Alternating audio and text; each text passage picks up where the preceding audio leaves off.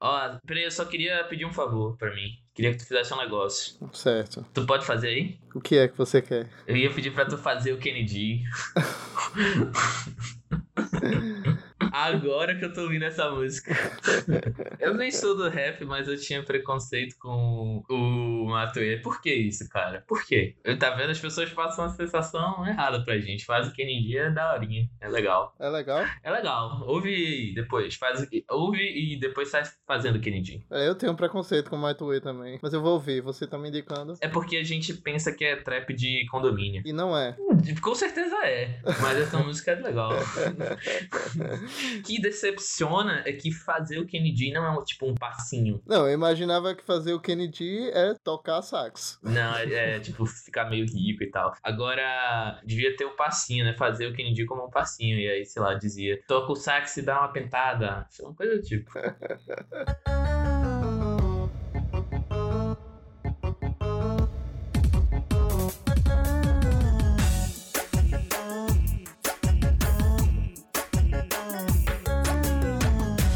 E aí, galera, começando o primeiro podcast embrasado de 2020. Toca a corneta, GG.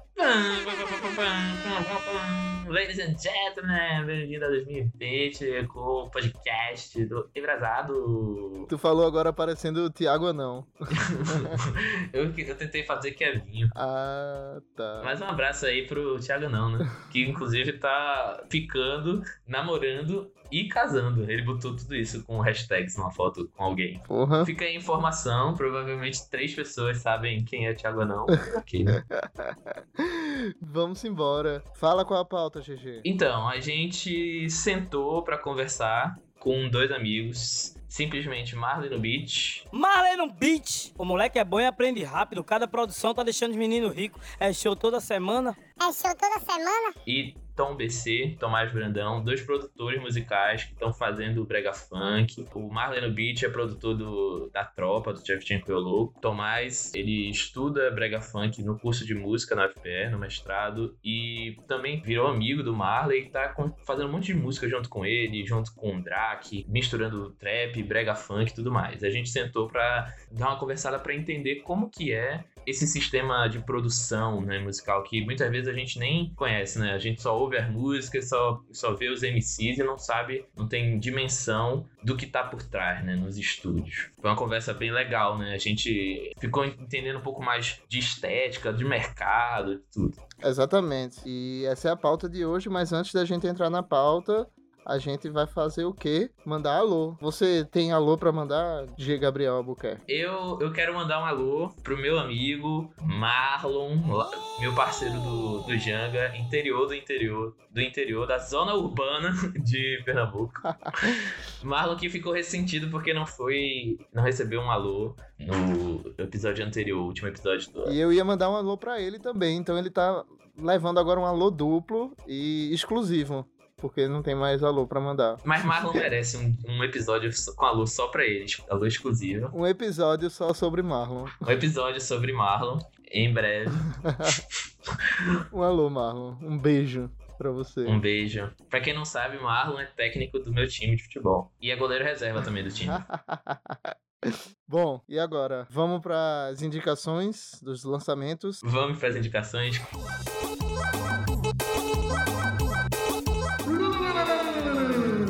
Lançamentos. Comece, você que é um menino tão bonito, tão bem apessoado. Hum, pala hum. feia da porra. então, eu quero falar de Daniese Santiago, suco de morango. Suco? É, que empresa é essa? Eu só conheço Del Valle. Porra, você tem dinheiro, né? Você compra Del Valle. Eu não compro, não. Eu compro o que tem, é porque eu só sei o nome Del Valle. Oxe, eu compro aquelas polpas, que é barato. Vai, vamos parar de conversar besteira. A galera já ouve podcast em 2x. então, Daniese Santiago é uma cantora. Ela é de Uiraúna, na Paraíba. É sertão da Paraíba. Mora em Fortaleza há algum tempo. Ela passou por algumas bandas na, na carreira dela, passou Forró das Manas, uma banda de forró que era com a irmã dela e tal, uma banda de, da família dela. Moleca Sem Vergonha, que é uma banda relativamente conhecida daqui de Pernambuco. E por último, ela passou por aquela banda A Loba, sabe aquela do Tá Rocheda, fez um sucesso considerável, assim, rodou o país por causa dessa música. É, Banda Loba sempre fez muito, sempre faz muita coisa, né? Sempre faz muita música romântica que todo mundo incorpora no repertório. Exatamente. É, e ela passou pela Banda Loba e eu acho que mais ou menos desde 2018, 2017, ela tá em carreira solo. Eu tô falando dessa música, Suco de Morango, porque é um lançamento, né? Afinal, estamos no quadro de lançamento. Mas ela tem outras músicas que são muito mais conhecidas e eu queria indicar aqui Ciúme da Porra, que é muito massa e é interessante pra gente sacar um novo estilo de forró que não é tão novo, que é um forró romântico bem lento que tá rolando em Fortaleza e eles chamam de forró de comunidade ou forró romântico mesmo. Ela é uma grande expoente disso, faz muito sucesso no interior da Paraíba mesmo. Eu fui agora final do ano visitar minha família e tocava em todo canto. Também faz muito sucesso no Ceará, então fica aí a dica Daniese Santiago, suco de morango.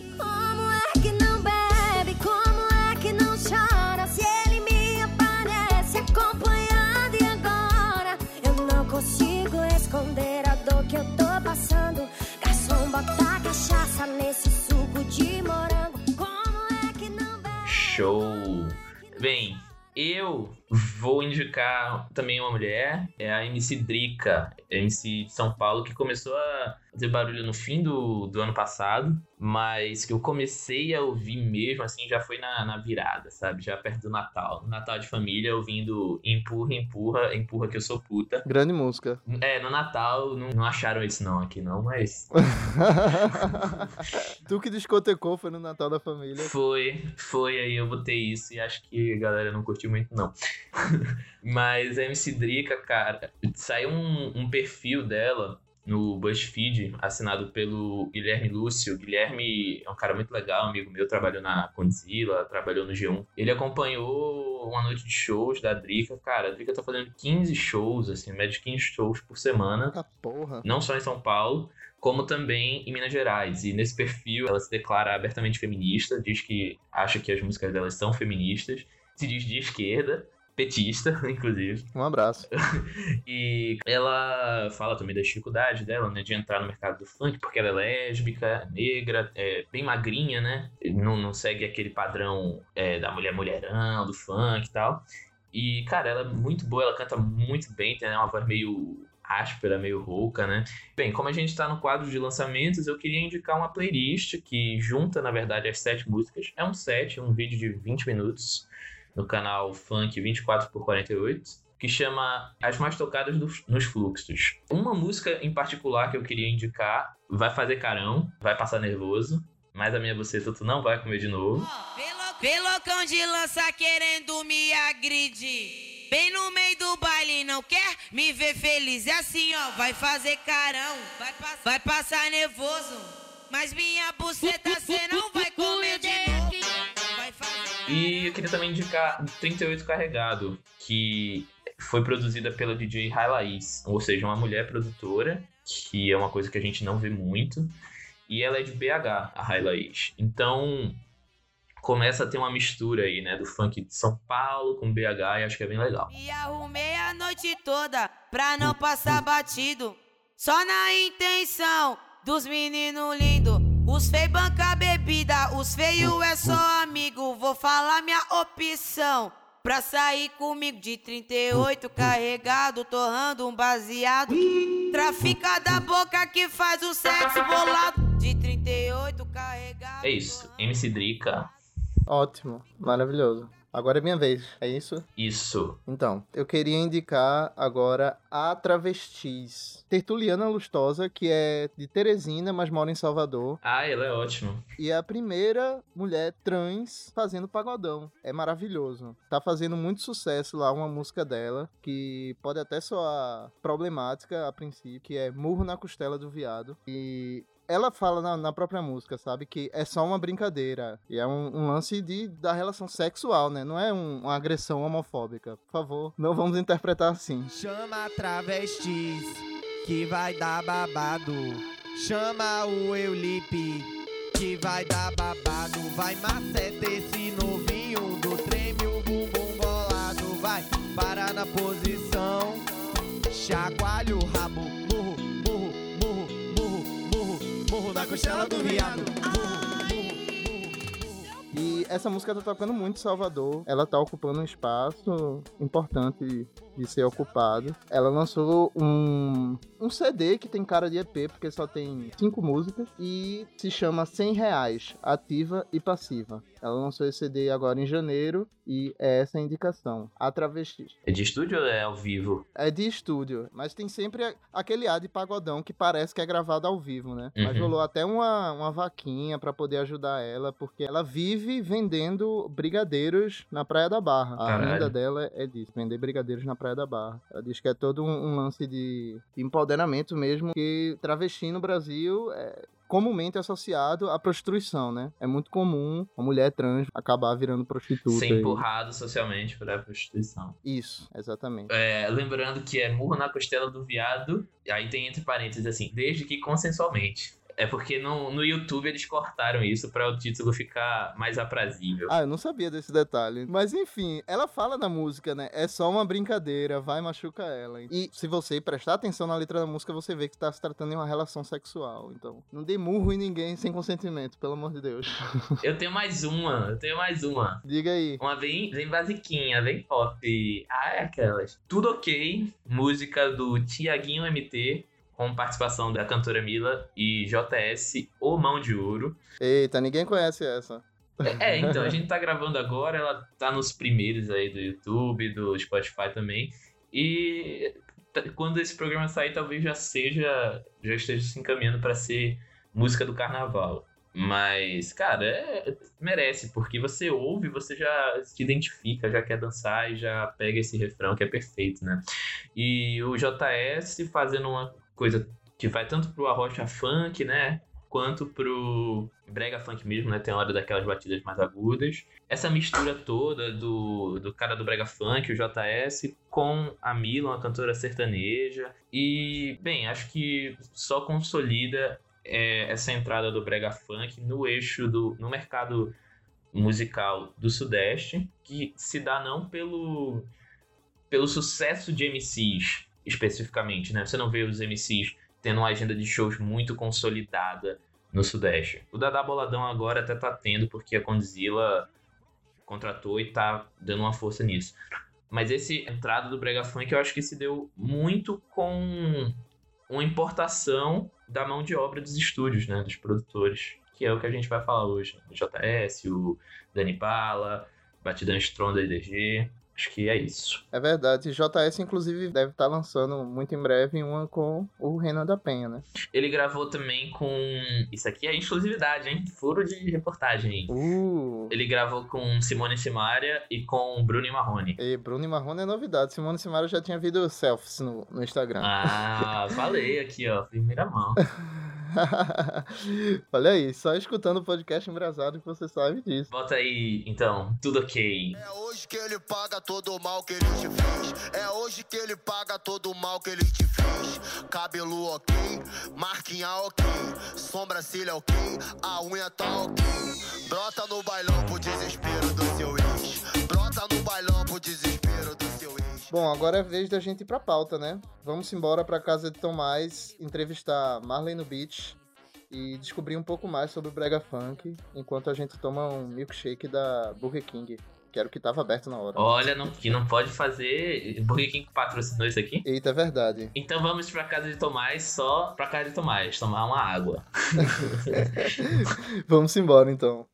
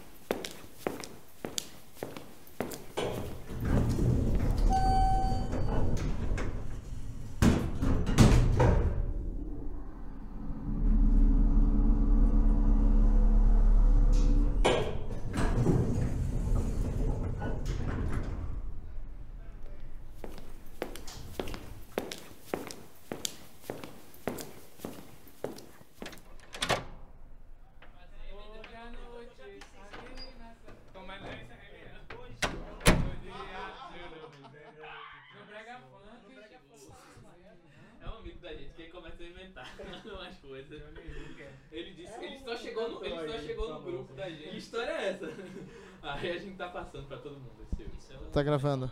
Oi, oi, oi, oi. É pra falar assim? Tá valendo? Então, eu acho que é legal pra gente começar, a gente dar uma carteiradazinha, dar uma apresentada pros nossos ouvintes. E aí, Tomás? Fala um pouco sobre tu. Quem é você? O que é que você faz? Tu é filho de quem? E aí, Igor? E aí, GG? Beleza? Obrigado pelo convite. Eu sou músico, tô fazendo mestrado na Federal em música e aí tô estudando brega funk. Tô produzindo beats há uns 3, 4 anos. Tenho um trabalho artístico com o Estesia, faço uns beats lá com o Estesia.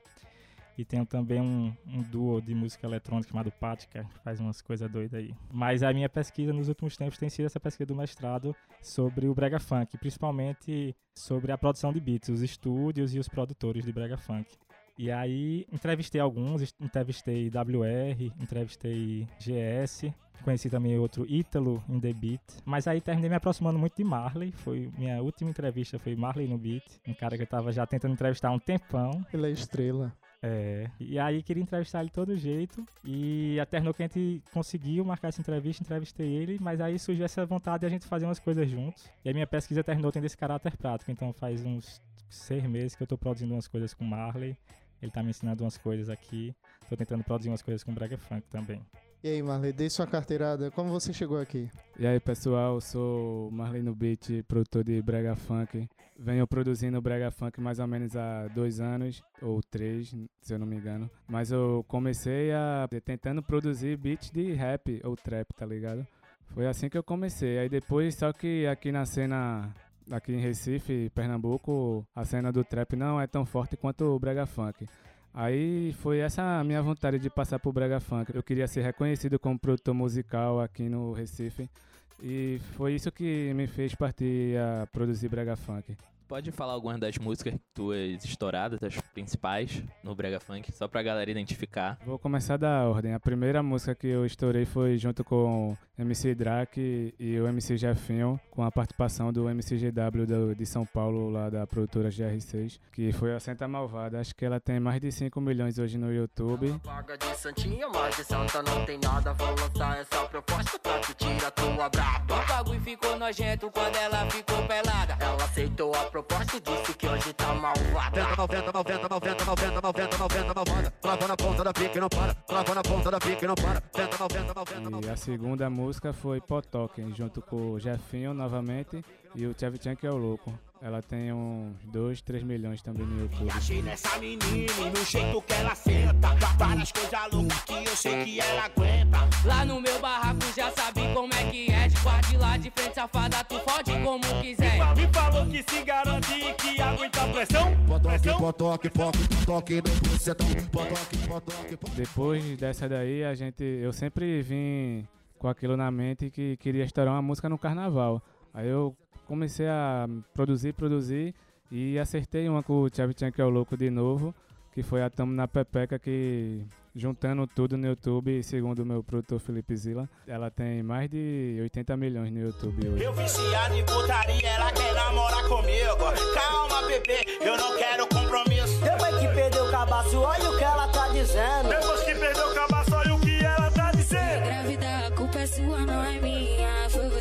jogou na pepeca.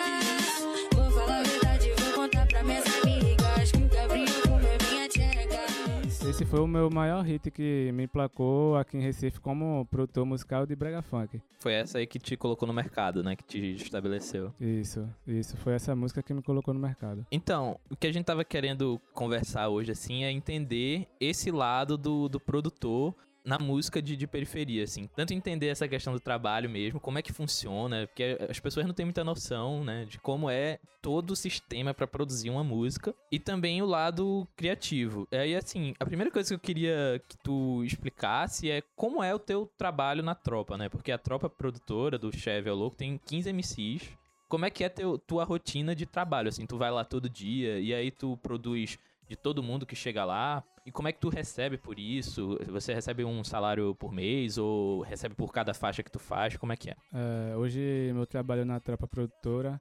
eu gravo todos os MCs que faz parte da tropa e também gravo os, os por fora, entendeu?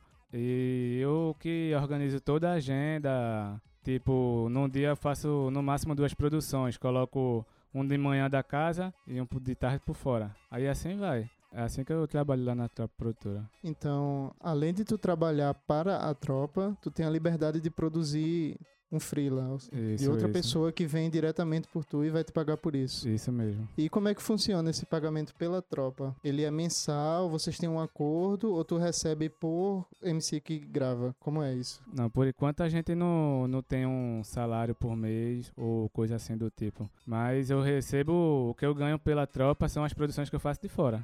E os MC da tropa, eu não recebo nada pra gravar eles. Eu faço mais pelo amor à tropa mesmo. Saquei. E tu também pode usar aquela estrutura toda deles lá, né? Isso, isso. Tava- a gente tava comentando antes de, de começar a gravar, tu tava falando que tu já tocava violão e tal. Como é que vem essa relação com a música pra tu? Antes mesmo de se tornar produtor. Ah, eu sempre, desde pequeno, eu sempre gostei de música. Eu, quando eu era a quarta série, eu fazia parte do grupo de flauta da, da escola. A gente até chegou a se apresentar no, no Chevrolet Hall, no, no show de Roberto Carlos. Porra! Mas é verdade, isso é verdade. Eu tenho certificado lá em casa guardado pra provar. Cara, tu conheceu ele, tu conheceu ele. Não, fala a verdade, eu nem, nem cheguei a falar com ele, mas só de tocar com ele já foi bom. Mas comecei a tocar flauta na escola Maurício de Nassau. É uma escola da prefeitura que tem lá no meu bairro. Eu moro no Santa Isabel. Tu se apresentou lá com o Roberto Carlos graças a- ao que tu aprendeu nessa escola ou era um projeto social? Como era? Foi um projeto do, do professor de flauta da escola. Ele. Ele ligou pra Roberto Carlos, né? Disse, então, eu tô com uma galera aqui que toca uma flauta, Não, quiser fazer um show eu, aqui. eu não faço ideia como ele conseguiu isso, mas só sei que aconteceu. ele devia ter os contatos dele, né? Me passa aí os rap de Roberto Carlos. Apesar que eu era muito novo nessa época, eu, mesmo, mesmo assim, eu sempre gostei de música. Acho que foi de família já.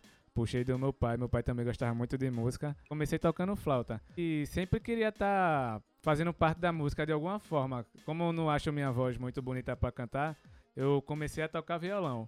Que foi na época do ensino médio, que eu queria ter uma banda de rock nessa época.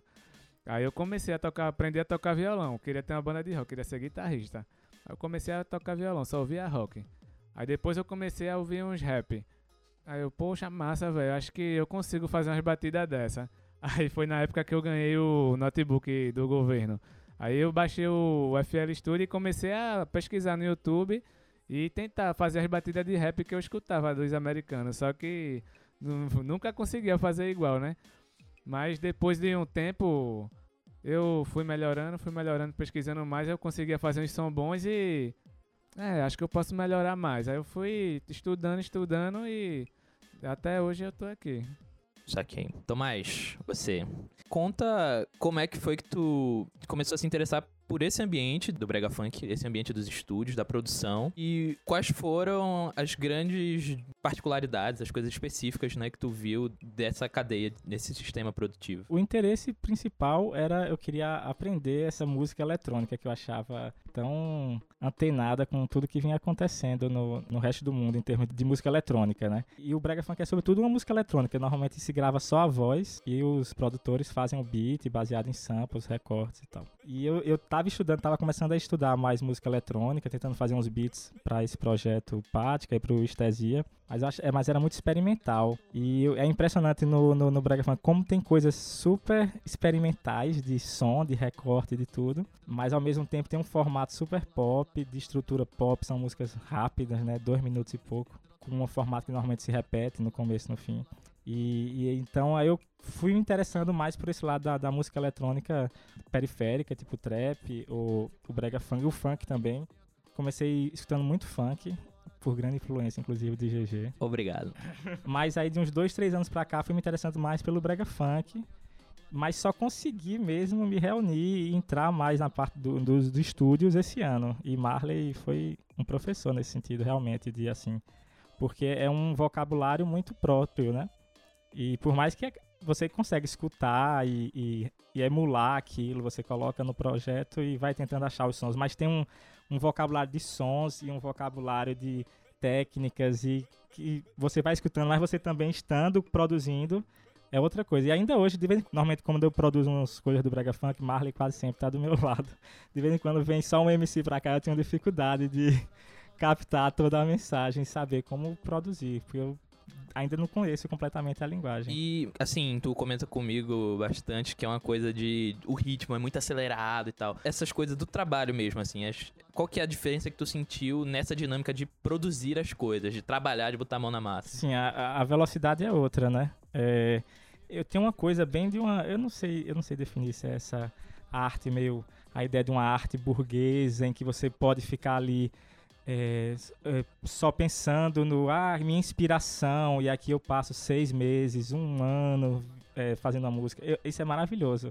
É aquela velha imagem todo mundo tinha. Não, eu vou aqui me isolar numa casa com um piano e vou passar um ano criando o disco. E, e é muito engraçado, porque é outra coisa. Se você não tá no Instagram, você não tá vendo o que tá acontecendo no YouTube, no Spotify, nesse ritmo é, da novidade, você não consegue acompanhar de fato. E aí é realmente um ritmo que é um ritmo geral. É um ritmo de tudo, da- não só da produção, literalmente da produção, de produzir num dia só, produzir em dois dias, chegar e fazer na hora, juntar com o MC, o MC fazer na hora a letra e pegar uma base e ir fazendo, mas também nessa coisa de estar sempre vendo o que está acontecendo, acontecendo, acontecendo. Esses acontecimentos, eles são diários, né? Eu acho que o brega funk, principalmente... Se a gente comparar com funk, por exemplo, que o Detona Funk há muito tempo lança não sei quantos funks por dia. O canal de Thiago Gravações, que é o canal principal, ele lançava um ou dois até pouco tempo. Mano DJ eu acho que até quatro, né? E essa, esse número tem aumentado muito, então você tá atualizado com o que tá acontecendo num ritmo muito mais frenético também, né? Como tu tá falando. Como é que tu consegue acompanhar isso, Marley? Porque tu tá ao mesmo tempo que produzindo as coisas, tu tá ligado em altas novidades assim que tu mostrou pra gente antes de começar a gravar. E não só novidades do que tá rolando aqui no, no Brega Funk, né? Mas novidades do que tá rolando no Rio, em São Paulo. Ah, eu tô sempre produzindo pela parte da manhã e da tarde. À noite a parte que eu tô mais livre para poder pesquisar as novidades, outros ritmos, ver o que tá rolando na atualidade, porque eu acho que o brega funk agora tá muito diferente do que antigamente, que o brega funk agora virou uma mistura de ritmo.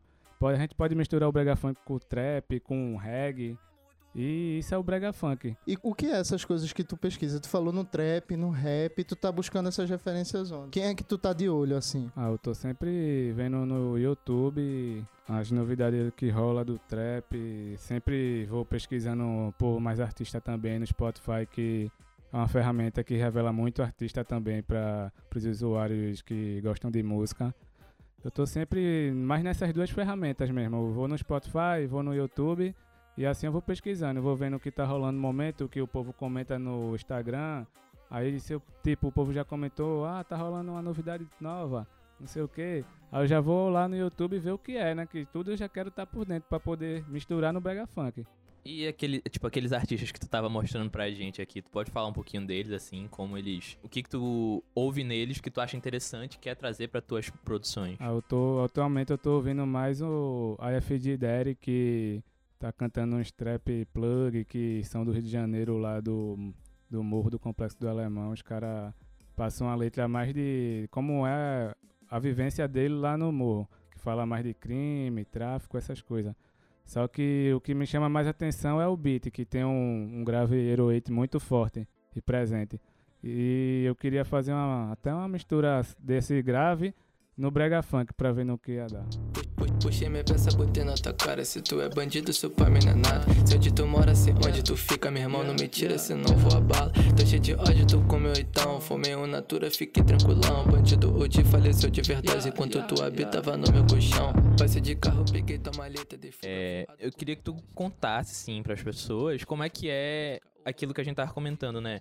Tu, tu tem que, ao mesmo tempo, fazer as músicas na, na, na moda que o brega funk tá estourando, né? Que a galera chega e quer fazer um brega funk do jeito que tá famoso, que tá estourando nas ruas. E, ao mesmo tempo, tu também quer fazer coisas diferentes que tu gosta, que não, não tem a ver com o que tá estourado, né? Com o que é comercialmente mais famoso. Como é que tu equilibra isso, assim, tipo... Porque, assim, a gente foi no estúdio do Dani Bala e o trabalho dele, a dinâmica de trabalho dele era... Ele tava lá, o estúdio aberto, chegava um MC, aí ele gravava a voz do MC, gravava a música, recebia o dinheiro, pronto. Ia recebendo os MCs e tal. Quando terminou todos os MCs, acabou o dia dele de trabalho, né? Ele ia fazer as coisas dele. E tu tem que- gravar, né, essas músicas que vêm dos MCs, mas ao mesmo tempo tu se preocupa de fazer uma coisa por fora, né? Pode contar aí como é pro pessoal? É, como eu disse, eu produzo os MCs que eu recebo, que agendam comigo pela parte da manhã e da tarde. Aí como à noite eu tô mais livre, eu escuto as músicas que eu gosto, pesquiso, faço pes pesquisa de outros estilos, o que tá rolando no momento. E assim também eu fico tentando achar uma batida nova. E também tento fazer coisas que. outros estilos que eu quero entrar, tipo beat de trap, que eu já fazia antigamente, mas eu parei depois que entrei pro Brega Funk e quero voltar. Aí eu fico tentando imitar esses beats do F de Daddy, dos produtores lá do Rio de Janeiro de trap, tá ligado? Aí eu divido meu tempo mais ou menos assim. Manhã e tarde eu tô produzindo os MC que me pagam pra eu produzir a música deles. E à noite é o meu tempo livre. Aí eu fico até de madrugada acordado e sempre pesquisando e sempre buscando novidade. É, Tomás. Não, só acrescentar essa coisa que Marley falou, que tua pergunta pra Marley, vou me meter aqui. Eu tenho estado muito com Marley e vejo, tem uma coisa massa de Marley. Às vezes eu vejo, quando a gente trabalha aqui junto, umas coisas com o MC Fantasma, com o Drac. E aí Fantasma às vezes faz um comentário assim, vamos, vamos fazer que nem essa música. E aí Marley sempre tenta, ele desde a primeira vez que a gente começou a produzir a, a primeira coisa que a gente fez junto, se reuniu pra... Que era meio isso, né? A gente se reuniu pra tentar fazer um som, né, Marley? Era meio que essa pesquisa. Marley já dizia assim, queria fazer um som assim. A gente fica tentando achar esse som. A gente fica tentando, às vezes pega uma música como referência, aí quer fazer um brega funk que puxe mais para um reggaeton. Aí pensa mais de um jeito, né? Mesmo que não seja aquela música que exatamente do jeito que tá rolando no momento. Aí às vezes quer fazer uma coisa mais puxando pro trap. Aí a gente tenta fazer isso. Marley me mostra umas músicas é, a gente troca uns samples, né? Ah, Marley tá fazendo mais trap agora, aí ele pega umas coisas comigo. Aí de vez em quando também, ah, tá saindo esse som de caixa. Como é esse som de caixa? Vamos ver como é esse som de caixa. Aí Marley manda um som de caixa pra mim. É bem, tem bem essa, essa. Marley é muito, desde a primeira vez que a gente se encontrou, tem muito essa ideia de pesquisar e tentar achar um som bem autoral, bem próprio, né? Marley tem essa busca foda. Isso é aquilo que eu disse que eu faço no meu tempo livre à noite, né? A gente está sempre pesquisando nova, de uma nova identidade, uma batida que seja própria, que ninguém nunca ouviu e que soe bem no ouvido do, dos ouvintes. Eu só queria fazer uma observação que isso que vocês estão relatando é massa porque contraria a ideia de que o, o brega é tudo igual, que, to, que estourou e tá todo mundo só fazendo igual. Tipo, as pessoas querem seguir essa essa fórmula do sucesso, querem encontrar, mas ao mesmo tempo estão criando novidades, né? Eu faço isso porque eu acho que isso diferencia o brega. E quanto mais a gente diferenciar o brega, o brega sempre vai estar tá renovando. E nunca vai enjoar de, de escutar brega por causa disso. A gente está sempre pesquisando batidas novas, novos sons, novo som de caixa, é, chimbal, bombo. É, a gente está sempre buscando e arriscando. A gente lança, a gente escuta, a gente acha que tá legal para nossos ouvidos. É, a gente lança e vê se o povo adquiriu o gosto. Eu acho que é isso que o, fez o Brega ser diferente de todos os estilos musicais. Tenho uma curiosidade, assim, que eu acho que tanto você quanto o Tom Ice, ou Tom BC, como é que devemos... Eu tô num momento que eu não sei qual é meu nome. Hora é Tom BC, hora é Tom BC, hora é Tom.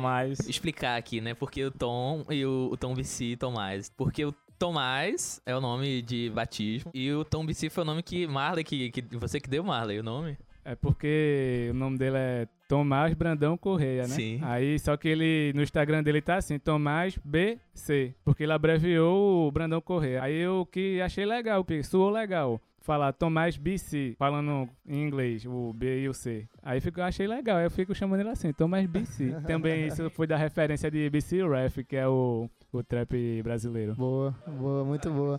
Mas voltando aqui ao que eu ia perguntar para vocês, é, tem um, uma entrevista com o Walter Franco, que faleceu recentemente, que um dos produtores daquele disco dele, da capa branca, que tem uma mosquinha, ou não, ele fala sobre como Walter chegou para ele com as ideias de fazer a música, as músicas, e ele diz que Walter trazia outras referências que não eram somente sonoras, eram referências de coisas que ele chegava, sei lá, por exemplo, eu quero fazer um uma atmosfera. Tem uma história do, dos Beatles, assim, que uma vez o John Lennon chegou no estúdio e disse: Eu quero que soe como o Dalai Lama no topo da montanha, assim. Enfim, os caras. Como é que os caras chegam com as ideias, né? Exatamente. E aí eu queria saber de tu, pesquisando isso, para além das experiências com Marley, mas com Marley também, se tu percebe que essas referências nem sempre são sonoras, assim, são referências visuais, são referências de cheiro, referências sobre experiências de drogas, que é uma coisa que a gente já comentou aqui em um episódio e, enfim, estávamos conversando sobre isso agora há pouco. Eu sou péssimo de referências visuais, assim, eu sou bem engraçado. Eu sou muito referência de som, som, som. Uma coisa ou outra de referência, assim, de, de cinema, talvez, mas eu sou meio ruim de, de fazer essa associação. Agora, nos últimos tempos, é, eu tenho pensado muito em referências de sensações, assim. Então, a gente tenho sempre pensado em, em músicas, às vezes. Eu, tô pensando mais na referência ao contrário. Às vezes eu parto de uma pensar uma música, eu quero causar esse impacto. Então, um dia desse, eu tava querendo. É, tinha um, pronto, eu tava fazendo uns brega funk mais melódicos com Marley, tava estudando essas coisas mais melódicas e tal, tentando lançar umas coisas assim. Até que Fantasma ficava insistindo: não, vamos fazer um som, um som de rato, um som pesadão, um som mais puxando pro trap e tal. Aí era causar essa sensação cavernosa causar essa coisa de uma coisa mais pesadona. Aí pronto, agora quer fazer uma música assim, pesadona, para dar a sensação do pesadão, ou dançante desse jeito, ou melódica assim.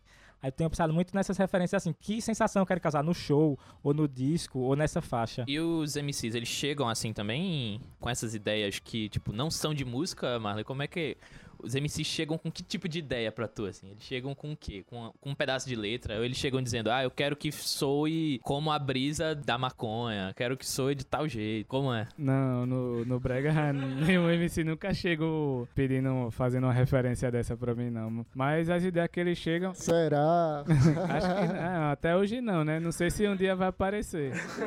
Mas a referência que os MCs chegam, basicamente eles vêm com um ponto que eles acham na internet vem com a letra da música pronta e às vezes também eles usam alguma música de referência de brega e ó, oh, eu queria que tu fizesse a minha batida tipo essa música aqui.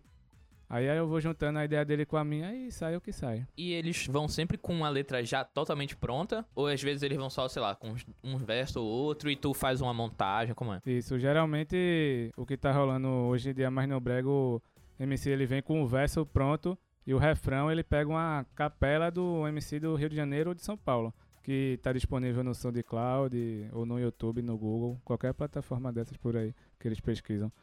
Aí eles vêm para mim com essa ideia, eles vêm com a letra e uma capela. E eu encaixo a batida nessa letra dele junto com a capela do refrão. Entendi, faz sentido. Mas tu tava falando pra gente antes de começar a gravação que com o trap tu tá tendo uma forma de fazer diferente, né? Tu já chegou pra um, um brother teu com beat feito, assim. Isso não ocorre com brega funk ou isso é uma especificidade que tu notou, assim, de produzir artistas de trap? No brega funk pode ocorrer também. Eu nunca fiz um brega funk sem a letra até hoje. Mas o, a ideia do trap foi porque eu também quero começar a produzir outros estilos. E tava tentando, tava estudando, tava tentando criar aquelas batidas de trap plug, tipo do Rio de Janeiro, do FD Daddy, NJC Flaco. E tava mais estudando mesmo, treinando, achei legal e queria botar uma voz e lançar para ver o que o público acha. O que é esse trap como plug? Plug. Explica aí pra gente. É mais aquele trap seco, mais preenchido com 808 e uns clap mesmo e a levada do, do artista. O 808 que é uma bateria eletrônica, né? É, 808 é um, uns graves mais eletrônicos. Mas só, só um comentário. Na verdade, é, Marley chama 808 de grave. E, na verdade, existe realmente o 808, que é uma bateria eletrônica. Mas hoje, o nome 808 no trap, no brega, se usa mais só para os baixos de 808, para os sons graves de 808. Mesmo que toda existisse uma bateria, toda o, a caixa, o chimbal 808, hoje em dia o 808 que Marley fala do trap é só os sons graves mesmo, só o baixo.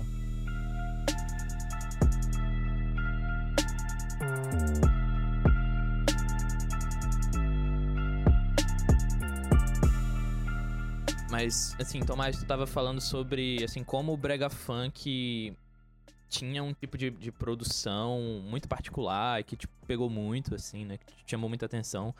Fala um pouquinho mais o que que tinha no brega funk que tu ficou assim de cara. O que que tinha não, né? O que que tem? Não, primeiro, é só pra dizer, essa coisa tá falando da velocidade também, né? Como se produz muito e tem essa coisa de tentar fazer diferente, às vezes você faz igual, igual, igual, igual, tá muito parecido, é um gênero, é um estilo, mas aí muda uma coisa e aí todo mundo quer fazer naquele, naquele, daquele jeito. Então é meio louco, mas o brega funk, no ano passado o que a gente entendia de brega funk soava de outro jeito, né? Esse ano que a gente entende por brega funk já é outra coisa. É, eu tenho pra mim que o brega funk não é um gênero musical, é um movimento. E ele tem diversas caras musicais, né, por ano, assim, até por semestre, sei lá. Mas enfim, isso é outro papo. Sim, mas é, aí voltando, é, o uma das coisas que eu mais gostava era o som de panela. Esse som de panela, que é meio um som de sino, no começo soava meio como sino, depois soou mais como panela, agora tá voltando a soar como sino. É muito. é, às vezes identifica muito um, um- um produtor, por exemplo. A panela de Marley ali do Tommy na Pepeca, você já tinha uma característica. Hoje a, tá muito estourado os sons de JS, então aquela panela que ele usa, ou que parece mais uma, uma lata, na verdade, não é nem uma panela, não é uma lata, é mais uma lata afinada. Panela é quando é um som mais forte, quando é um som mais light, assim, mais suavezinho, uma lata. E é mais afinado, né? Então tem umas viradas assim, bem afinadas. E aí me chamava muita atenção e- esses sons super. Eu não entendia como é que, so- como é que era feito aqueles sons, que eles me soavam muito fortes. assim. Eles cortam a mix, né, da música, assim. Você. Tanto que o Brega Funk tem muito isso. Você tá estando no celular lá longe, você escuta tá, tá, tá, tá, tá, tá, tá, tá. As viradas, né? Tem uma agressividade, corta muito.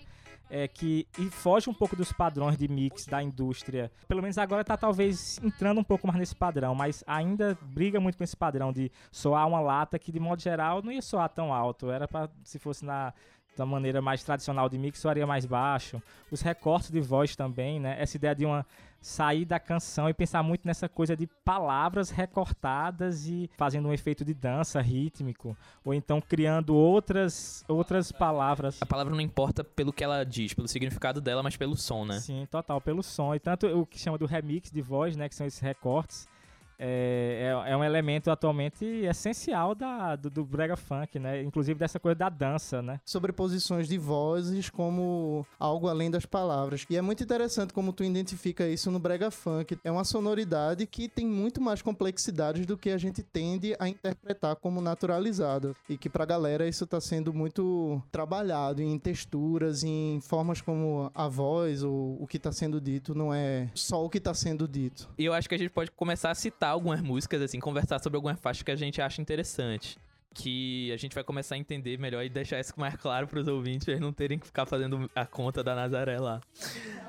Tipo, é, aquela do, do MC Anônimo, Pagou de Superada, sabe? Essa que é, acho que é do JS, né, produção? Ela começa com um efeito de, tipo, distância, né? Um, um filtro, né? Que é tipo, JS, JS, aí batendo assim, como se fosse batendo, como se o cara estivesse dormindo e acorda. Isso é muito foda.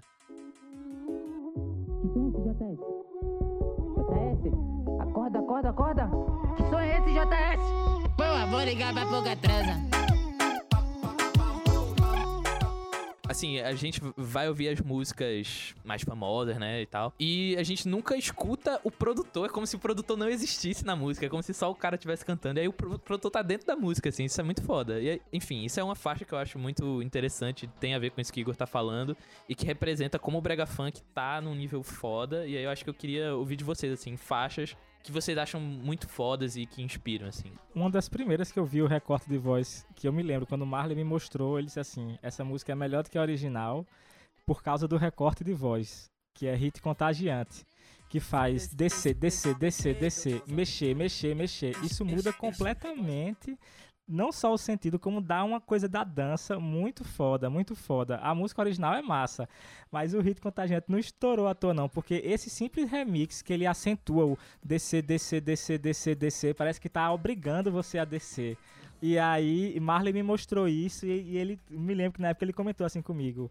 É, isso aí, esse remix de voz não foi não, Marley? Foi, foi isso mesmo. É o remix de voz que deu um ritmo mais dançante pra música do que a original. Acho que por isso que ficou melhor do que a original, o remix do Brega Funk dessa música Ritmo Contagiante. Outro que Marley me mostrou que eu gosto também é o de surtada, né? Que é, faz surtada, ada, ada. Ela é uma diaba em cima da repetição do ada. E aí ele gostava disso, né? Era de como ficava repetindo surtada, tada, tada, tada, tada, ada, ada, ada, ada, e ele em cima cantava outra coisa. Ela é uma jaba. E tu, Marley, tu tem outras músicas pra falar assim que tu acha, porra, isso aqui é muito bom. Eu... O único produtor que eu queria que eu tive vontade de fazer um som assim parecido foi o JS mesmo, aquela música do Anônimo Pagou de Superada. Que até eu e o Thomas BC a gente fez um, uma música inspirada nessa batida dele. Que foi uma que o MC Fantasma que a gente fez. Diabinho é o nome. O que é que tem nessa música assim que te chamou a atenção? Ah, porque eu achei um, um som bem reggaeton, foi um som bem, bem verão, um som que não é parecido com os sons daqui do Brasil. Aí a gente sempre teve vontade de fazer um som assim, bem reggaeton, que soasse bem, bem bonito no ouvido do povo. A gente se inspirou nessa música e fez uma música legal, tipo Diabinha. Acessem lá, pessoal. Olha essa cara de safada. Eu vejo como ela tem talento pra setar. Empina e vem jogando a raba. Que eu gosto quando tu rebola e sem parar. Sem parar, sem parar,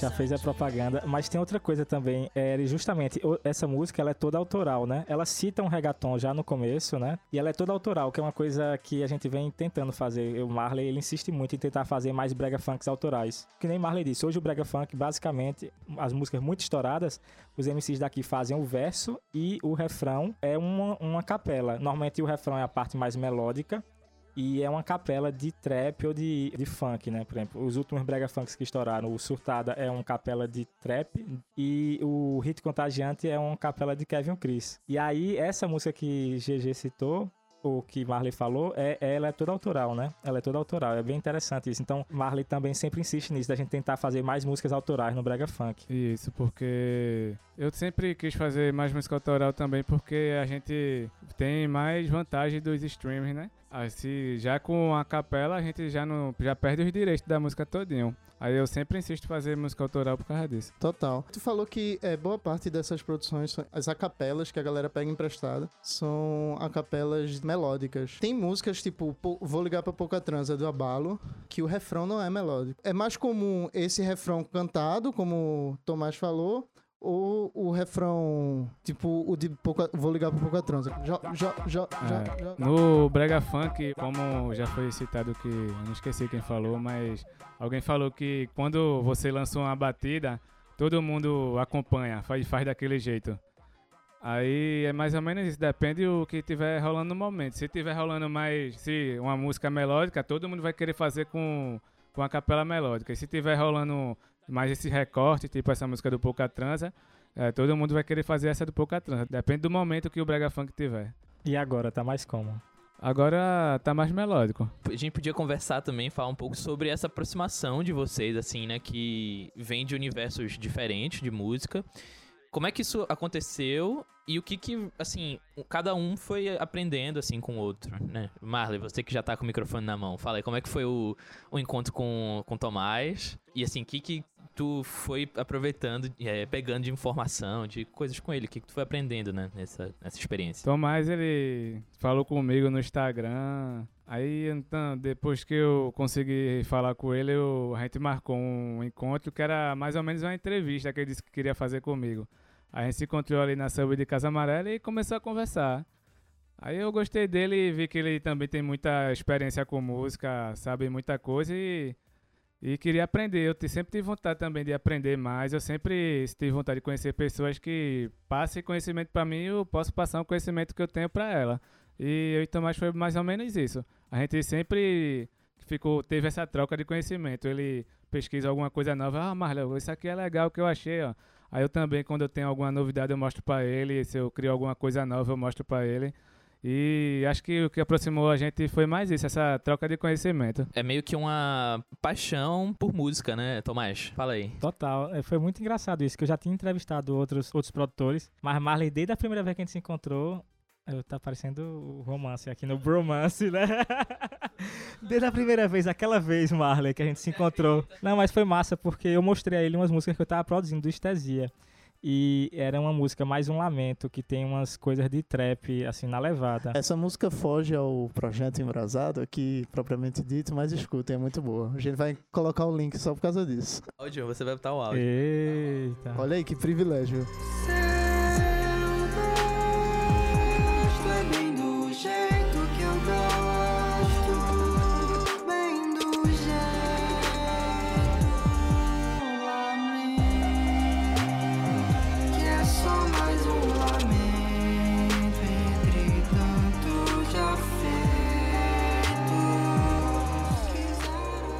Mas era exatamente isso. A música era pautada em sons de 808, sons de trap eh, e recortes de voz.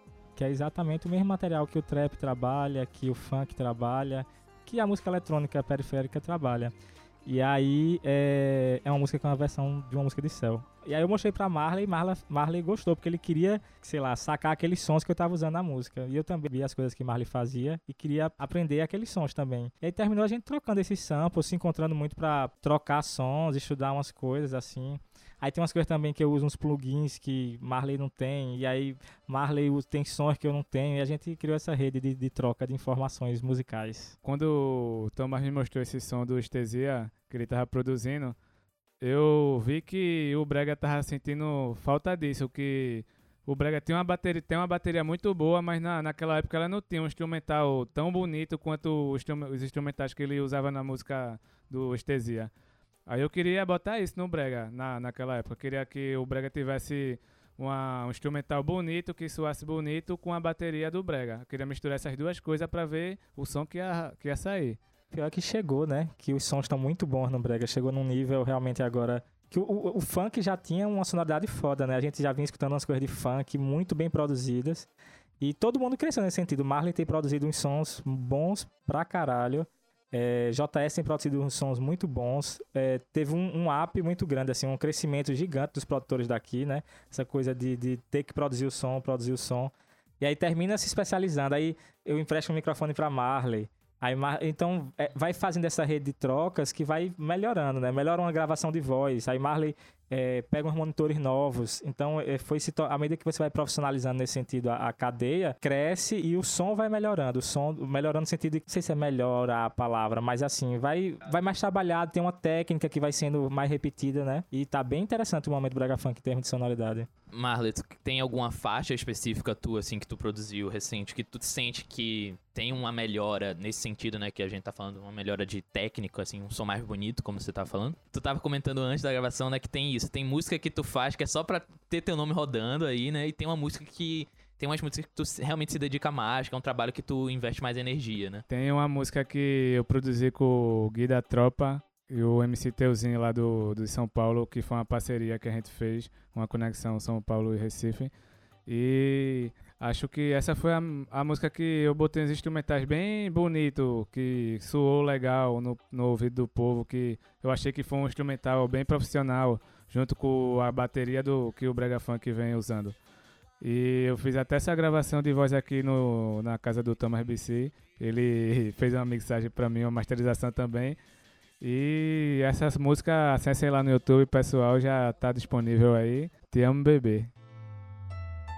É o Gui da tropa. Se me chamar de amor, eu chamo logo de vida. Ela vai falar que ama, nós finge que acredita. Se me chamar de amor, eu chamo logo de vida. Se envolveu com cria, ele não quer compromisso. Com o Marley no beat é um pente e um perdido. Só moleque treinado que entrar na mente dela. O Gui e o Teuzinho fez essa canção pra ela. Te amo, bebê, mas não se engana. Meu amor é só seu, meu. Eu queria que tu falasse um pouquinho da como é que tu começou assim a mexer com, com essas coisas de música eletrônica e assim como é que chega isso na favela porque tem que ter um assim para você mexer com essas coisas tem que ter uma grana, né? Pra você ter o computador, ter um- uns equipamentos legais, tem que ter uma certa grana, né? E como é que é essa relação na favela, assim? A galera me- começa a mexer no microfone ou não? Como é que... No microfone. A galera começa a mexer no computador ou não? Como é que é isso?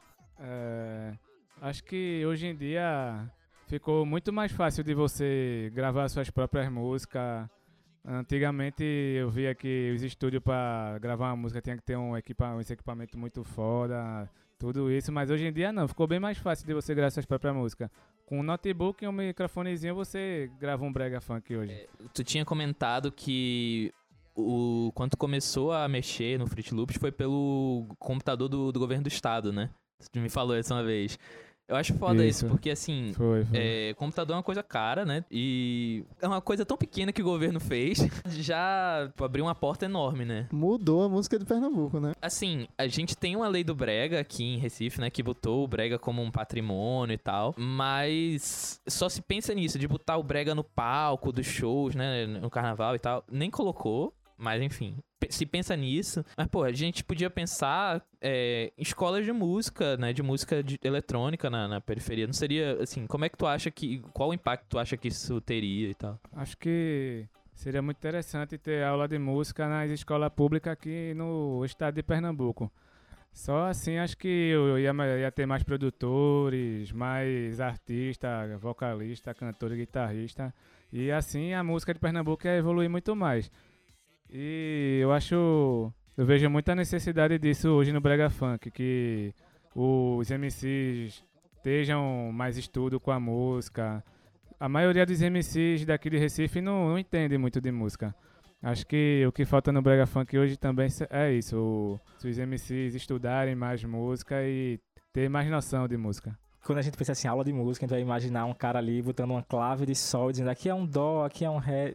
Não é bem nem disso que a gente tá falando. Tá falando de ter acesso a um computador, acesso a um programa de, de, de som, como usar um celular para fazer uma gravação, é, mexer mais nessas coisas, assim, é incorporar essa coisa que já vem sendo feita, porque tem muita gente fazendo beat, né? Muita gente mesmo, muita gente fazendo beat, muita gente fazendo versos, fazendo letras. Então é como incorporar também, é, e é uma das minhas ideias do mestrado, é como incorporar essa música nas políticas públicas de cultura do, do estado de Pernambuco, né? Que é uma coisa que Gabriel é, GG falou, é perfeito, porque pensa nisso, né? De vamos colocar no palco, ou é isso, ah, porque vai estourar e não precisa é, disso aqui. Então é bem interessante pensar nesses outros é, lugares que o Brega Funk pode chegar é, dentro dessas políticas públicas. Eu acho que primeiro é bom contextualizar para quem está escutando e não é de Pernambuco. O governo do estado de Pernambuco, a partir de 2012 ou 2013, se não me falha a memória, passou a distribuir é, um mini notebook, né, o que a gente chama aqui de netbook, para os alunos da rede pública do estado. Eu cheguei a receber esse notebook, inclusive. E é é interessante, né, como isso acontece. Em contraponto, políticas públicas relacionadas à cultura diretamente para essas, essas movimentações periféricas, né, que a gente tá tratando aqui, o brega funk, o funk mesmo, ela não existe, assim. GG já citou a presença no- nos palcos e, enfim, que não existe, mas tem também é, geração de, por exemplo, editais para voltados para esse público, né? Os editais que a gente tem de cultura que são muito complexos, na verdade é um só, que é o Funcultura, e ele é um edital totalmente seletivo quando a gente for fazer um recado, um recorte de quem tá lá, né? Não tem brega funk lá, não tem esse tipo de representatividade. Então, ao mesmo tempo que o governo tá incentivando, parece que ele não tá incentivando isso por querer, né? Porque o, o incentivo direto para a cultura, ele não tá acontecendo. É, não, é porque também tem muita essa lógica que não precisa de investimento, porque é uma música comercial, porque é uma música que tem milhões de visualizações no YouTube, porque é a música mais tocada do Spotify, não precisa de políticas públicas de cultura para isso. Mas é, eu gosto sempre de associar com a história do, do futebol, né? Assim, existe toda uma camada, existe os estourados, mas existe um 10 vezes, 100 vezes mais de gente que está trabalhando e ralando com isso e que é, é, não está recebendo um décimo, um centésimo do que esses estourados estão recebendo. Então, é, às vezes, essa, essa coisa de que é uma música comercial e aí a gente não precisa tratar como uma política pública de cultura é, é bizarro. Tem um- dois exemplos rapidinhos que eu gostaria de citar em comparação ao estado de Pernambuco.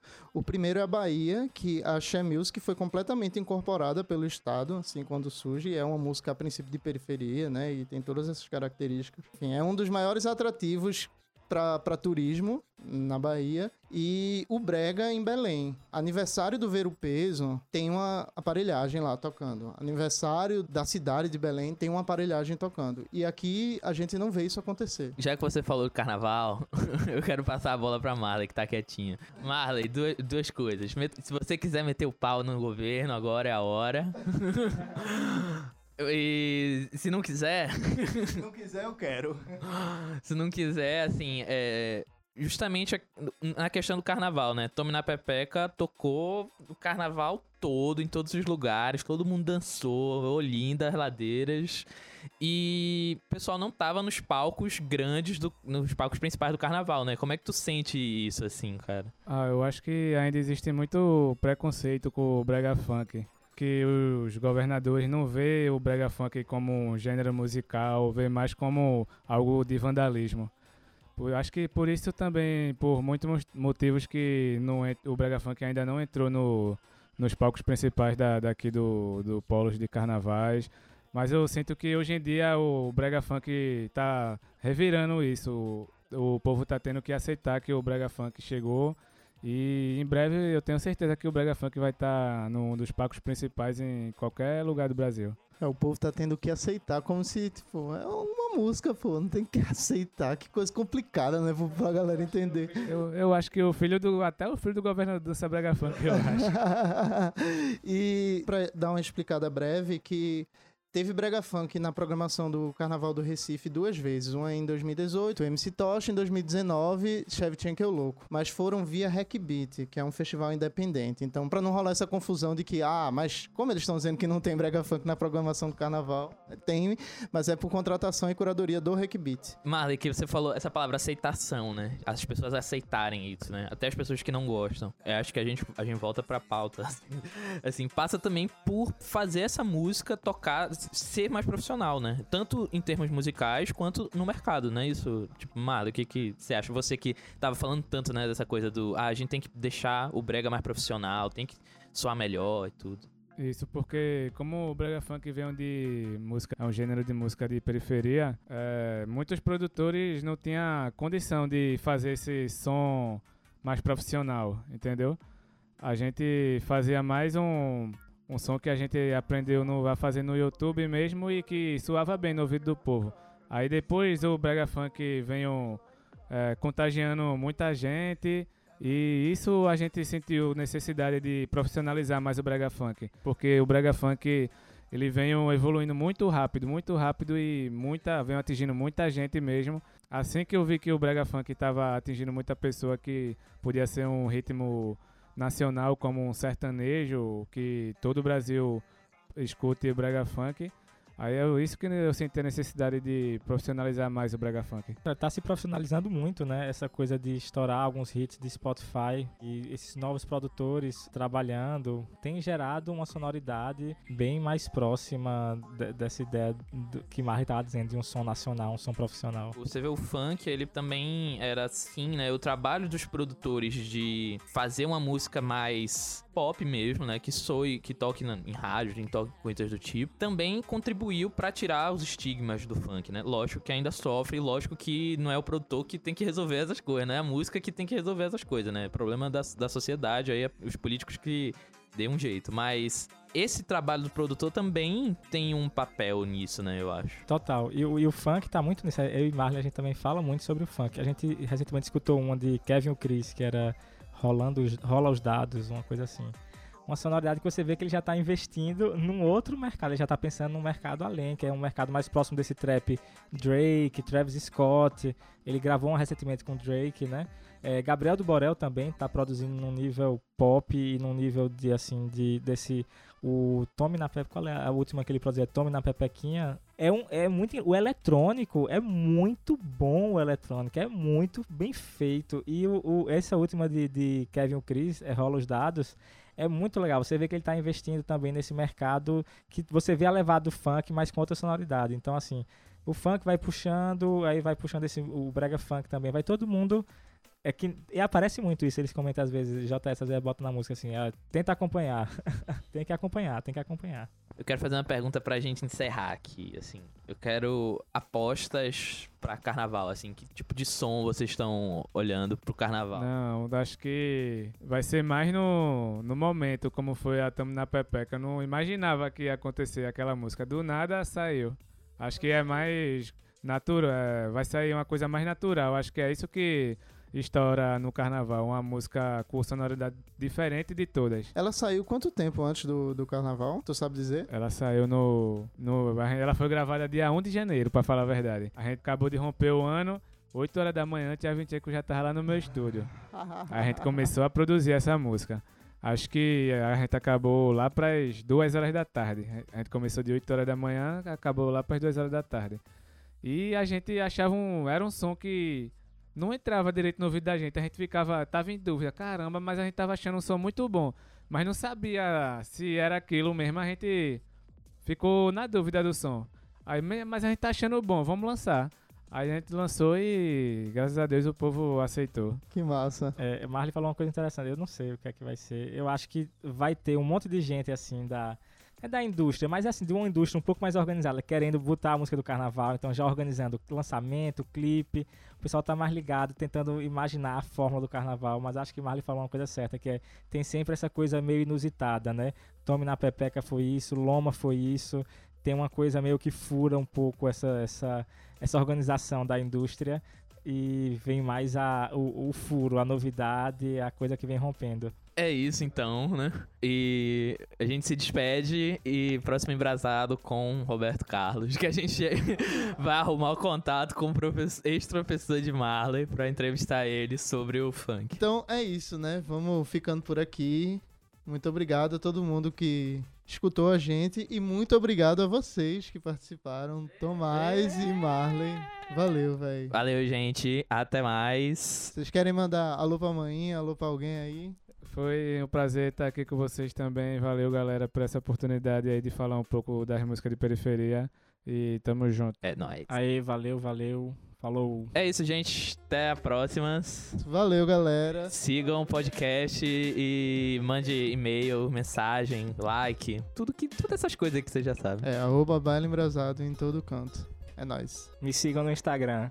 Tem que dizer o Instagram, pô. Arroba tom underline B underline C. Me segue aí no Instagram, pessoal. Arroba Marley no Beat.